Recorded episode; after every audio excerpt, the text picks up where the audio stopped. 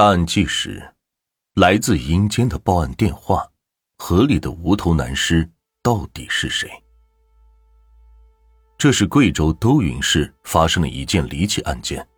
警方接到一通死者的电话，说：“你们不是在找我吗？我已经被杀死了，就在彩虹桥下。我现在是在阴间给你打电话。这到底是怎么一回事？难道死者真能从阴间打电话吗？”二零一零年二月五日，贵州都匀市彩虹桥下，一名清理水道工人在清理河道时，发现被编织袋、毯子层层包裹着的无头男尸。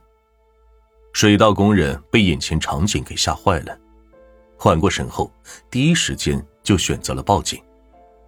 警方接到报警后，立马就赶到了案发现场。经过法医尸检鉴定，死者年龄在四十岁左右。身高大概在一米六左右，死亡时间已经超过了二十四小时。头部被砍断，不知所踪，很显然，凶手是想隐藏死者的身份。而死者双手被反绑在身后，身体上有挣扎抵抗过的痕迹，且右胸有锐器留下的致命伤，可以证明死者是被控制后所杀。死者手掌粗糙有厚茧。戴着有一块二十多元的手表，警方推测死者应该是进城务工的工人。除了这些情况外，他们还注意到死者身着的衣服单薄，只穿着单衣单裤，很有可能是在睡觉时候被人杀害的。可是，一个没钱的务工人员为何会被残忍杀害？凶手是因为仇恨，还是因为感情呢？想要破案找到凶手，首先就要确定死者的身份、凶手杀人的动机。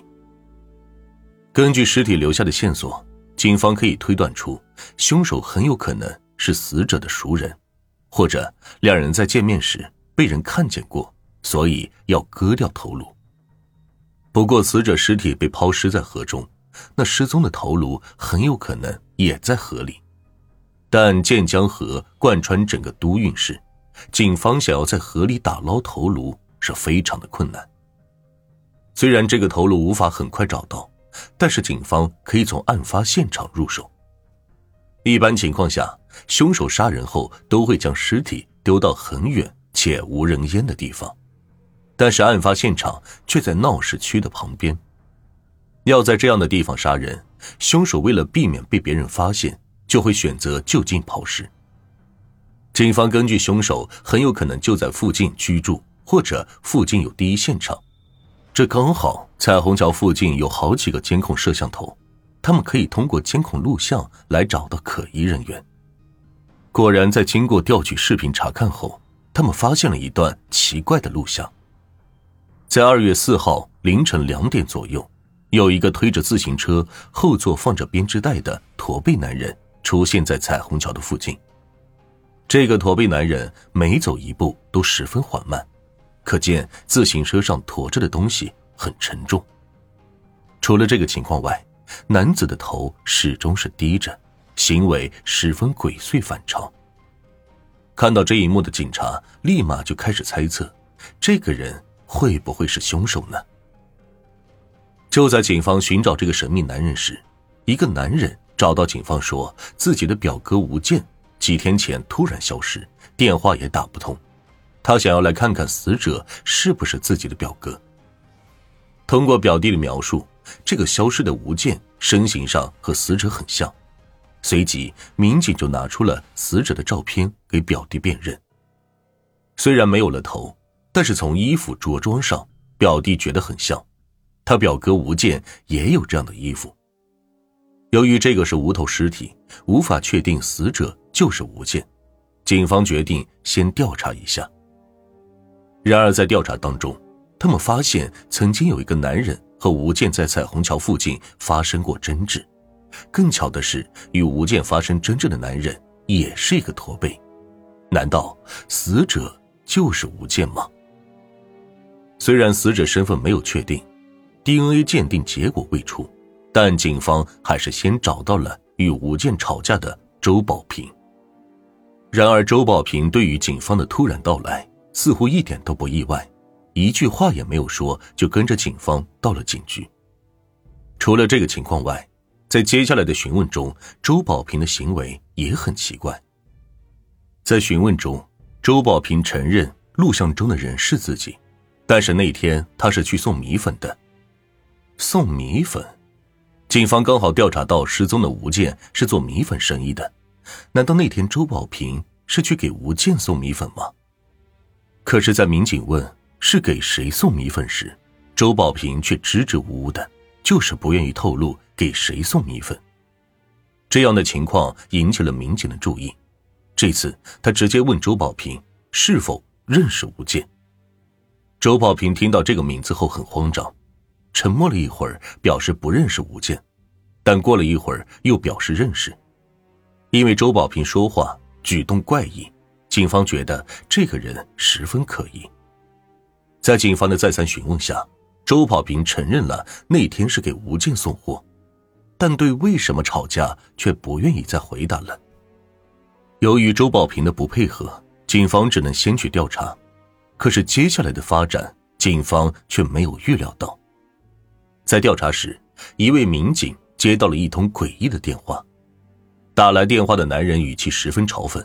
说自己就是已经死掉的吴健，并且还说自己已经被杀死了，就在彩虹桥下，现在是在阴间给你打电话。虽然民警们从来没有遇到过这样的情况，但接电话的民警没有相信。第一时间，民警想到的会不会是有人在恶作剧？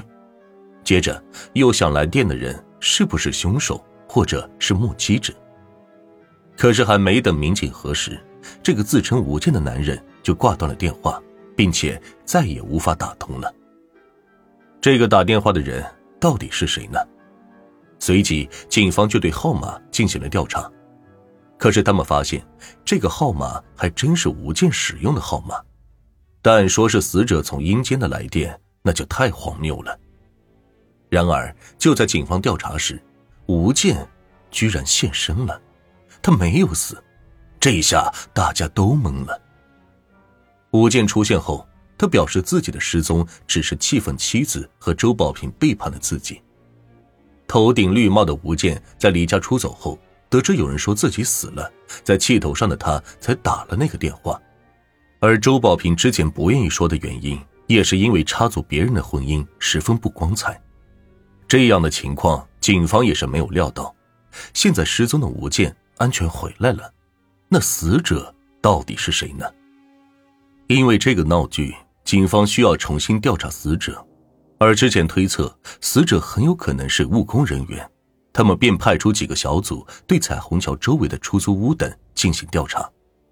然而，二月份正是务工人员返乡过年的时间，很多人已经离开了都运市，想要找到凶手或者死者的线索，难度是相当的高。就在案件没有进展时，之前在河边搜索头颅的民警有了新的发现。在建江河的龙潭口，搜索的民警在河岸边发现了一个编织袋。这个编织袋里面有一把刀和一些男人的衣物。当民警把衣物打开后，可以看见衣服上还有残留的血迹。很显然，这个东西与死者有关。经过法医血迹鉴定后。这些东西确实是死者的，而那把刀就是凶器，但是这些东西上没有留下凶手的线索。好在凶手没有翻衣兜，在死者的衣服兜里，警方找到了两张写有电话号码、人名、钱数且字迹清晰的纸，而其中的办案民警一眼就认出这是当地农民办酒送礼登记的账本。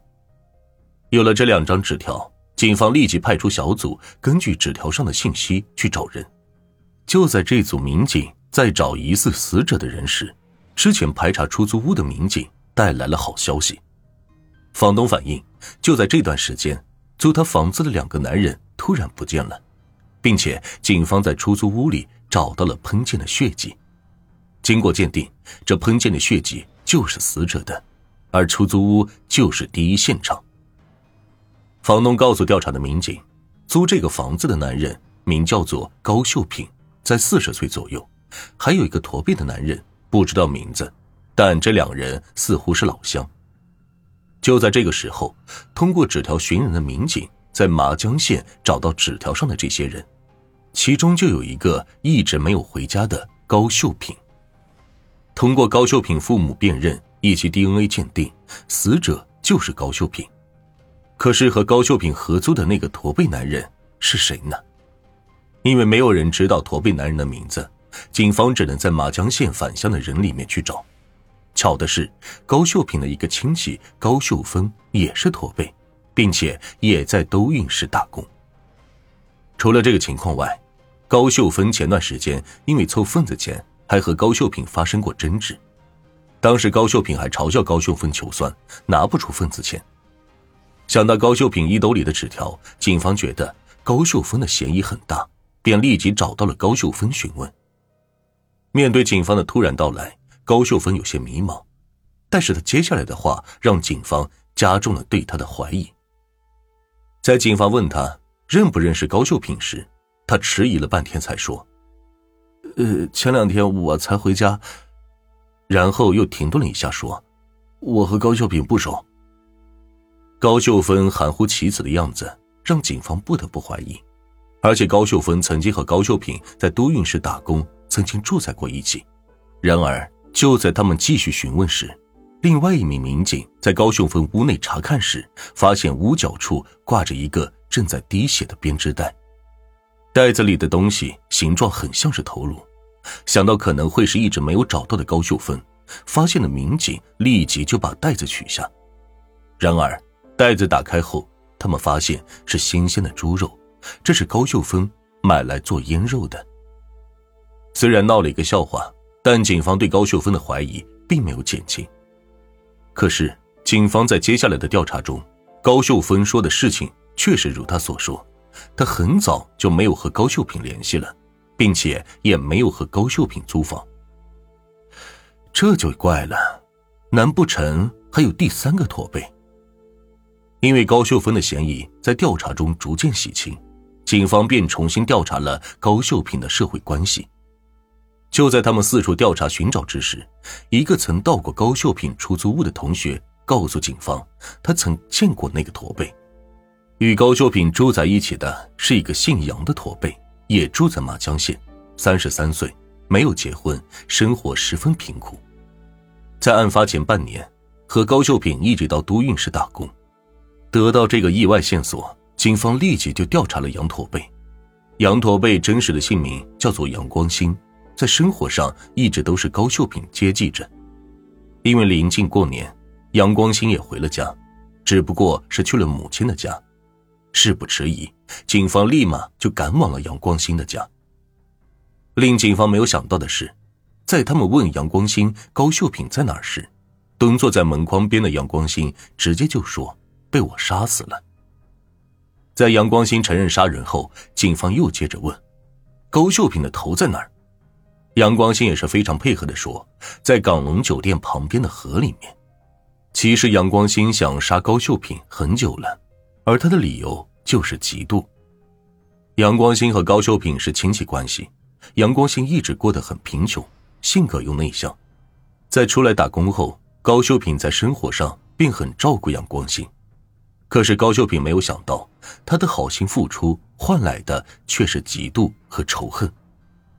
因为高秀平很能吃苦，每个月赚的钱比杨光新高很多，而就在被杀前一天，高秀平赚到了九百六十元，并且花了七百多元买了一个手机。这样的情况刺激到了自卑的杨光新，他也想要这个手机。想到高秀平一直过得比他好，内心的嫉妒和仇恨立即就冲昏了他的头脑。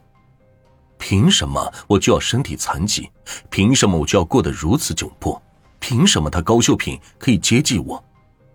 想到这里，在看着拿着新手机的高秀平，杨光兴脑子开始策划起一个可怕的计划。在第二天夜里，他趁着高秀平熟睡之际，拿起刀向着高秀平捅去。没有防备的高秀平很快就被杨光兴杀害，而害怕被人发现的杨光兴割掉了高秀平的头颅，然后将尸体和衣物分别装进编织袋里后。再扔进河里。斗米恩，升米仇。高秀平好心没有好报，这实在让人难以接受。有些人确实会恩将仇报，害人之心不可有，防人之心不可无。或许我们不能看清每一个人，但是我们可以多一些戒备和警惕。这件事发生后，杨光兴的父亲十分自责，觉得对不起高家。虽然家里已经穷到四处漏风，但他还是借了两百元，再加上家里的猪，一起送到了高家赔罪。而杨光兴也受到了法律的制裁，被判死刑。